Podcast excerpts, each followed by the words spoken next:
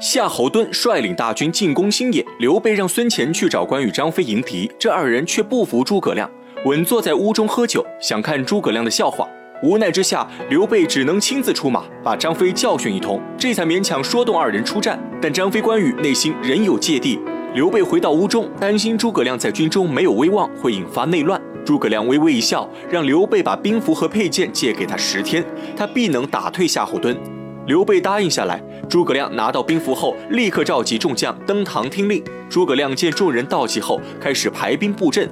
他指出曹操大军来犯，必须要经过博望坡，命令关羽带一千兵马埋伏在左边的玉山，等曹操前锋部队过后，率军杀出烧掉后面的粮草。又命令张飞在右边的安陵埋伏，等曹兵混乱后，直接杀进博望城，烧光里面的粮草军械。关羽和张飞虽然不想听诸葛亮指挥，但兵符在诸葛亮手中，军令如山，二人不得不服从命令。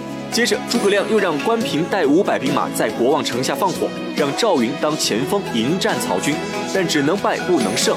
最后又让刘备带三千兵马督战后援。刘备下堂领命，看到刘备都听从诸葛亮指挥，众人也不敢再多言，纷纷领命离去。张飞和关羽闷闷不乐，二人决定先听诸葛亮指挥。如果失败了，再回来找他算账。众人走后，刘备担忧不已，问诸葛亮有没有把握。诸葛亮让他提前准备好庆功宴和功劳簿就行。刘备心中大定，正要率兵出城，却遇到公子刘琦。刘琦哭诉着说刘表的病情越来越严重，但蔡氏却不让他探望，而且蔡瑁也召集族人赶到荆州，正在密谋什么大事。刘琦在城中无依无靠，自觉性命堪忧，这才赶来新野求助刘备。刘备听后，让他赶紧进城找诸葛亮。刘琦说自己已经找过诸葛亮了，但诸葛亮说自己不方便插手荆州内政。刘备一听，在刘琦耳边密语几句，教他如何逼诸葛亮出手。刘琦听后立刻照办。刘琦把诸葛亮请入府中，说自己找到了一本上古兵书《六合阵法》，请诸葛亮为自己解答疑惑。诸葛亮被阵法吸引，跟着刘琦登上阁楼。眼看诸葛亮沉迷书中，刘琦却命令手下撤去梯子，跪倒在诸葛亮面前，请他帮助自己。诸葛亮不答应，想要离开，却发现没有梯子，自己下不了阁楼。刘琦趁机再次请诸葛亮出谋划策，并说愿意送给他六合阵法。诸葛亮哈哈一笑，说自己早已把阵法倒背如流。刘琦瞬间心如死灰，诸葛亮却突然转口说愿意帮他。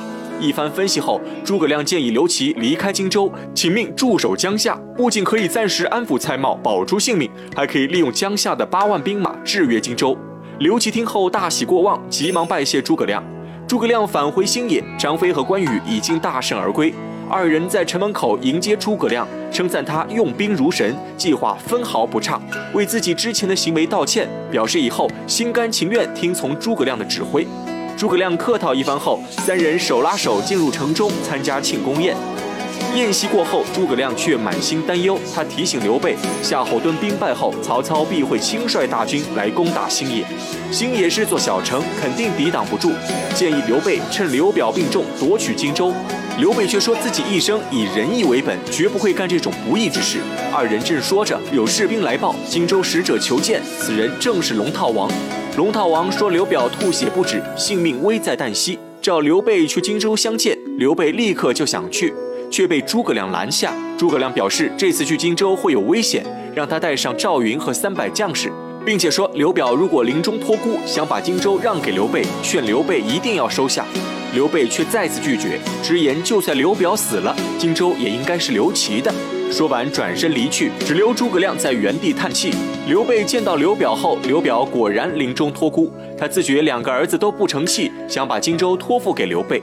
刘备却百般推辞，只把刘表急得差点吐血。二人正说着，蔡瑁带着赵云来报，曹操亲率五十万大军进攻新野。刘备一听，顺势告辞。刘备一走，把刘表急得火气攻心，一口气没喘上来，当场归天。刘备带着赵云返回新野，才知道战况有多紧急。曹操率领五十万大军倾巢而出，又带了很多新式攻城武器，片刻间已经重夺樊城。诸葛亮看出星野也危在旦夕，建议刘备放弃星野，退守江夏，和公子刘琦合兵对付曹操。刘备思考一番后，答应移兵江夏，但他不想让曹操就这么轻易地拿下新野。诸葛亮在一旁表示自己早有计策，上次火烧夏侯惇，这次曹操亲自前来，也要给他放一把火。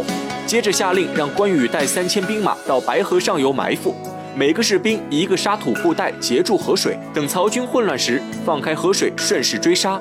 又让张飞领三千兵马到柏林渡口埋伏，堵住曹军逃跑之路。让赵云带兵埋伏在新野四处城门。